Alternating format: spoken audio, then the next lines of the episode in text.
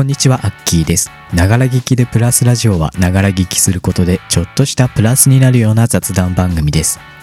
だんだん気温が上がってきましたね。ただ、天気は安定してないみたいですね。関東の方では雷とか氷が降ったっていうお話もニュースでやってましたね。あなたのお住まいの地域は大丈夫でしょうか？ただ夏になればなるほどね気温も上がってくると思いますそうなると注意しなきゃならないのが熱中症だと思うんです。まあ水分塩分取ってくださいっていろんなとこで注意喚起がされると思います。じゃあどうやって水分取りますかってなったら多くの方が自動販売機でペットボトルに入った飲み物を買いますっていう方がほとんどだと思うんですね。というわけで今回はねペットボトルのお話をしていこうかなと思います。このラジオの最新情報は僕の Twitter でツイートしますのでフォロー、いいねなどよろしくお願いします。僕のアカウントはアットマークアキラジオアンダーバー MSG アットマークアキラジオアンダーバー MSG 綴りは AKIRADIO アンダーバー MSG です。それでは最後までお楽しみください。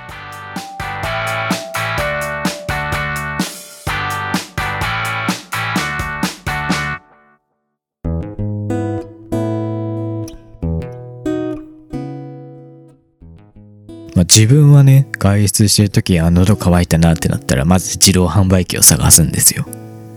コンビニだとなんかちょっと高いからさ自動販売機だったり安い場合もあるから安い自動販売機探したりするんだよね。ちょっとさ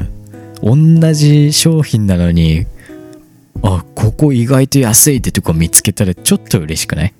あここめちゃくちゃ安いじゃんっていう自動販売機とかたまにあったりするよね。あの地元の函館に住んでた時は全然人がいない場所とかだと普通はねあのその山奥とかだとさ明らかに値段高かったりするじゃん。物を運ぶのが大変だからさ。だけどなんかねめちゃくちゃローカルな話だけどさ函館空港のあの海岸線の方エサンとかに行く方篠り方面誰がわかるんだこの話。あっち方向に行く時にポツンって自動販売機があったりするんだけどそういうところのね自動販売機意外と安かったりするんだよね。でっかく看板で70円とか書いてたりするとこもあったりするんだよね。あれはなんで安いんでしょうかね。まあ話それましたけども。まあそういうとこで買うんですよ。で俺はね1日に500ミリのペットボトル全部飲み干せないんだよねなんか。夏とかだとさ飲み干せるけど今の時期まだそんなに暑いわけじゃないから。結局家までね飲み物を持ち帰ることになるんですよね。でまあどっかで飲みきればゴミ箱って、まあ、リサイクルの箱かな？ああいうのって置いてあったりするからそういう場所で処分するんですけども家に持って帰ってくれるとさ家庭ゴミになるわけじゃん。で俺ねあの大学行ったりして1週間ね外出したりするわけですよ。毎日。まあ社会人の方もそういう方が多いでしょう。そうなってくると1週間だと平日毎日外出すると5本500ミリのペットボトルが家に溜まるわけですよ。でペットボトルとかの資源ゴミの回収って2週間に1回なんですよね。まあ自治体によってもね違うとは思うんですけども大体そういうとこが多いんじゃないかな。どうでしょう。そうなってくるとさ家に溜まってるペットボトルを見てもったいねえなと思ったんですよね。何がもったいないかっていうとまず一つ目がさお金ね。まあ仮にね自分の大学安くて100円くらいなんですけどもじゃあ平日毎日行ったら500円飲み物にかかってるわけじゃないですか。たださ自動販売機じゃなくてスーパーとかに行けば2リットルで150円160円とかのものもあるわけじゃん。お茶とかならもうちょっと安いよね。最近値上げ値上げで飲み物以外にもうほとんどの品が値上げされてますよ。だからねちょっとしたそういうことも気をつけていかないと。ついにねあのペットボトルの清涼飲料も値上げするってメーカーによってはねこの間ニュースでやってましたから飲み物まで値上げされるのかって考えるとねちょっとさそういうことも意識しなきゃダメでね2リットルのペットボトルの飲み物買った方がお得はお得なんですよ。たださ外出してる時に2リットルのペットボトル買うわけにいかないじゃん。持ち歩くの重くて大変だしさ。じゃあどうするかって言ったらマイボトルっていうものが最近販売されてたりしますよね。まあ水筒みたいなもんですよね。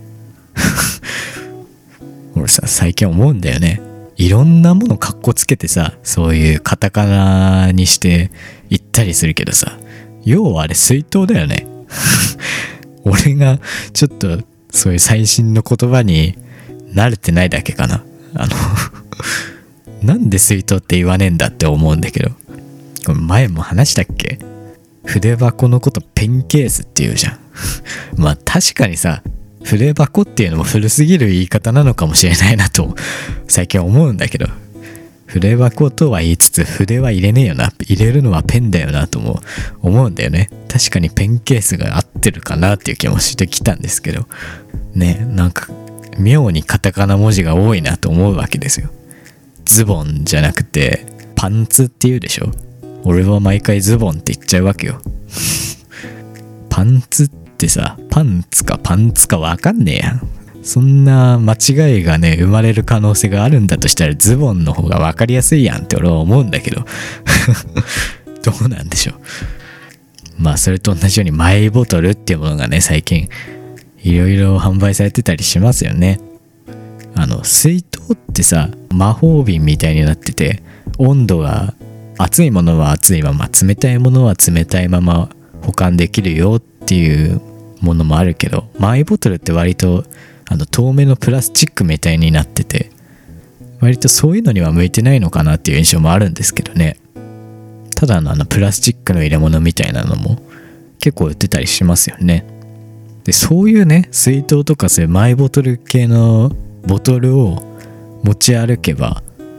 そんなに高くはつかないなと。スーパーで2リットルのペットボトルの飲み物を買ってきて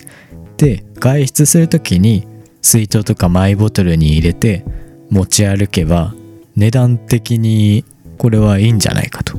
でもう一つねさっきもったいねえなって思ったけどその環境問題的にもこんなにペットボトル毎日使うのってったいねえなと思ったわけですよ。これマイボトルにすれば2つのもったいねえが解決するんじゃねえかなと思ったわけですよ。大学とかでもさ最近ペットボトル買ってる人あんまり見ないんだよね。だんだんやっぱりそういう環境問題とか今世の中ですごい言われてるじゃないですか。SDGs とか。そういうのもあってかやっぱりプラスチックのペットボトルを買うのはちょっとっていう雰囲気になってるんですかね。増えましたよね。マイボトルとかそういうものを持ってる人。あとペットボトルもさその今までと違ってペコペコすぐへこむやつとかさ。あとラベルとかも面積ちっちゃくなってますもんね。あの物によってはさラベルはめちゃくちゃちっちゃいんだけどそのペットボトルのへこみ方でイラストとか文字とかが書いてあったりとか飲み物が入ってることによってあのコーヒーとかねよくあると思うんだけどへこみ具合で文字が浮かび上がって見えるみたいなのもあったりしますよね。やっぱりそういう感じで環境問題の意識が高まってるんじゃないですかねおそらく。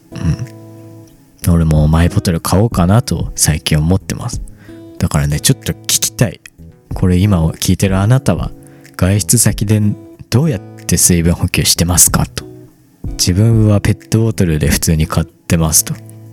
や自分はマイボトルで持ち歩いてますっていう方もいると思いますし。でねじゃあペットボトルで普通に買ってますと。自分も今マイボトル買おうかなと思ってるけど今までも普通にペットボトル買ってるんですよ。で2週間に1回って少ないよね。そ の毎日ペットボトル使う人にとってゴミの資源ゴミの収集って。じゃあペットボトルをね毎日買ってきてますって人に俺聞きたいんだけどどうやって処分してますか？と。ペットボトルって結構かさばるんだよね。あのこれね自治体によっても資源ゴミペットボトルの処分の仕方って違うと思うのでお住まいの地域の捨て方をしっかり調べてねやってほしいなと思うんですけども自分の住んでる地域は潰して OK なんですよね。やっぱりそのまま捨てるとかさばるから潰したいなって思うわけですよ。で潰して OK だから潰そうとするんだけどさあれって結構潰すの大変だったりしない？特に2リットルのタイプの炭酸系のペットボトルって硬くて丈夫だからさ潰れないんだよね。俺ね一人暮らし始めた時にちょっとねペットボトルの処分の方法で一回つまずいたんだよね。一番最初にどうやって潰そうかなって思って最初手で潰してたんだけどなんかね力がうまくかからなくて大変だしあと普通に重労働だからあこりゃ大変だなと思って挫折したわけよ。で100円ショップだったかな？どっかの雑貨屋さんだったか忘れたけど空気を吸うポンプみたいなやつが売ってたんですよ。ペットボトルのキャップつけるところにうまくカポってはめてシコシコシコってやればそのペットボトル内の空気が外にポンプの働きで空気が外に出てそのペットボトルがパコッパコッパコってへこんでくわけよ。ただそれを使ってみたんだけどなんかねへこみ方がまばらなのよ。潰す時ってさ平らに潰さないとかさばりを解消できないじゃん。そのポンプ使ってもねバコッバコってへこむんだけどそのへこむ部分がねうまく平らにならないんだよ。あじゃあこれもダメかと。それも結局その潰し方も除外されたわけね。で最終的に今どうしてるかっていうと結局ね足で踏むのが一番いいんだよね。これもね割と大変なんだけどこれが一番ね今のところいいんですよね。あのお茶とかのねペットボトルならいいんですけどもやっぱ炭酸系が大変なんだよね。手で潰してた時と同じように。一番楽なのがね色はすね。あのめちゃくちゃ薄くて手でも潰せるくらいのさ。あのちょっと飲んでる時にもね掴むだけで潰れちゃうよっていうくらいの薄いやつあるじゃん。あれねすぐ平らになるからかさばらなくていいんだよね。ただ炭酸系はさ普通の側面はいいんだけどあの底がねマジで強敵なのよ。炭酸系って底平らじゃなくてさ5つ足くらいに底に出っ張りがあるのよね。あれ多分炭酸ガスの関係でああいう風に丈夫にしなきゃダメだと思うんだけどそれをねどうやって潰すかっていう問題が未だに解決できてなくて。あれを平らにしようとするとさちょうどその出っ張りが足つぼみたいになってめちゃくちゃ痛いのよ。でうまくねそのキッチンで俺いつも潰すんだけどさキッチンの台のところで鉄棒みたいにうまく体重を腕で支えてさその足にかかる体重をうまく調節して痛くない程度にでも潰れる程度に体重をかけてみたいなそういうバカみたいなことやってるんですけども そういう感じでうまく潰してます。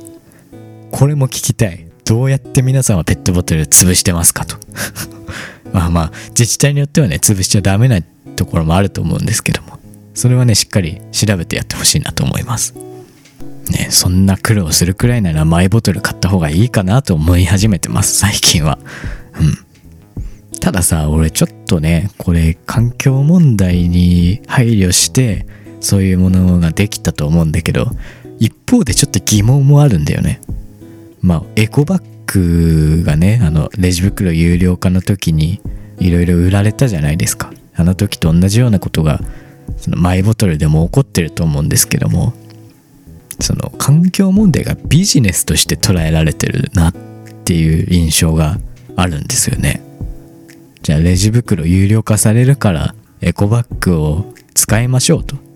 テレビとかで発信されるじゃないですか。で消費者の我々もあじゃあでエコバッグ買わなきゃと思って買おうとするわけじゃん。ということはビジネスする企業側はさあエコバッグが売れるぞって思ってエコバッグを大量に作るわけじゃん。今もさ雑貨屋さんとか行けばエコバッグって大量に売られてたりするじゃん。ま、もちろん環境に配慮したエコバッグもあるとは思うんですけどもねエコバッグってじゃあ何でできてるかって思えばプラスチックとかそういうものでできてるものもあるわけじゃないですか。でそれ大量に作っちゃったら意味ないよなと。本来であれば1人1個持てばいいものなんだけどそれを大量に売るってどうなんだろうなって思ったりします。それと同じようにマイボトルそのプラスチックのボトルとかも雑貨屋さんにマジで大量に売ってるじゃん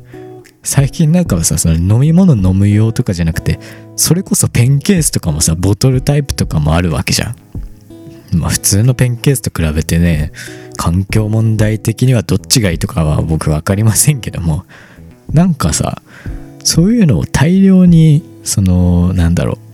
世の中が環境問題配慮するんだ。じゃあそういうのを大量生産しようっていう感じで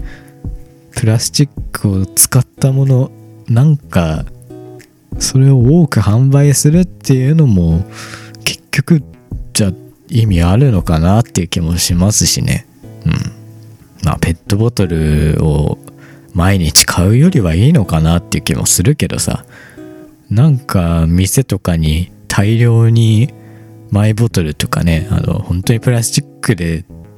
透明なさあのボトルみたいなのあるじゃん。ああいうのが大量に売られてるのを見るとこれペットボトル作ってるのと同じようなもんなんじゃねえかなとも 思っちゃったりするんですよね。まあ頻繁に買うようなものでペットボトルほど頻繁に買うようなものではないから比べればいいのかもしれないけどうんなんか微妙にすっきりしないなと思うんですよね。うん。まあ何はともあれね、水分は取らなきゃ熱中症になっちゃいますから。環境問題意識することも大切ですけども、まあ、熱中症対策のためにね、ペットボトルは便利じゃ便利なものですから、熱中症にならないためにね、いろいろ対策していただければなと思います。というわけで今回はペットボトルに関するお話でした。